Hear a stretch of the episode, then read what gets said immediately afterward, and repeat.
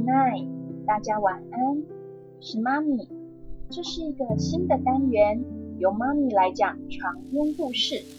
爸爸妈妈也可以暂时放下手边的工作，抱着小宝贝一起躺在床上，听着故事稍作休息一下哦。那小熊晚安，妈咪晚安。那我们就开始今天的故事喽。好。一个礼拜又过去了，又到了妈咪的床边故事时间了。今天妈咪要分享的故事是找不到食物的大野狼。一天早上，大野狼很早很早就起床了。报告，他尖叫，森林大盗今天要来吃晚餐，什么都还没有准备耶。大野狼匆匆忙忙的跑到森林里去找食物。他心里想：三只小猪呢，还是吃小红帽呢，还是吃绵羊呢？哎呀，怎么搞的？连三只小猪都知道要做石油的成本来保护自己，我得赶快去找别的食物了。他说：“大野狼好不容易抓到了小绿帽，可是小绿帽还没有变成小红帽啊。”他失望的说。唉，不能吃啊。而七只小羊里面的小羊已经长大了。大野狼很烦恼的说：“我该请森林大盗吃一些什么呢？”哇！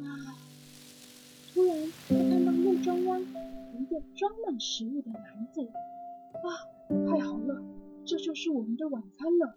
他大喊着：“森林大盗就快来了！”我不能再浪费时间了。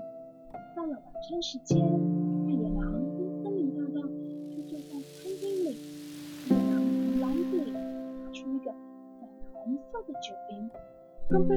森林大盗。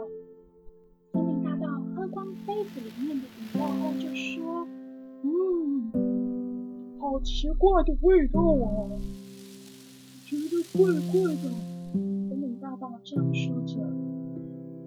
我也是，哦是这么说着。突然，嘣一声，门被打开了，魔法女巫气冲冲的出现。你们这两个笨蛋！她大吼着。究竟谁偷走我的晚餐跟魔法药水了？小朋友，你们知道森林大盗跟大野狼最后怎么了吗？哼，既然如此，你们是罪有应得。你们会变成青蛙，直到明天早上魔法才会解除。所以啊，大野狼跟森林大盗两个人就变成了两只青蛙，拿着酒杯，呱呱呱。小朋友们，听完这个故事，你们有想到什么吗？是不是告诉我们，路边的食物跟东西是不可以乱捡的哦？就连陌生人给的食物也都是不能吃的哦。一定要先问过爸爸妈妈才可以吃哦，不然就会像贪吃的野狼跟森林大盗一样，因为误吃了魔法女巫的魔法药水，变成青蛙哦。那我们下次见喽。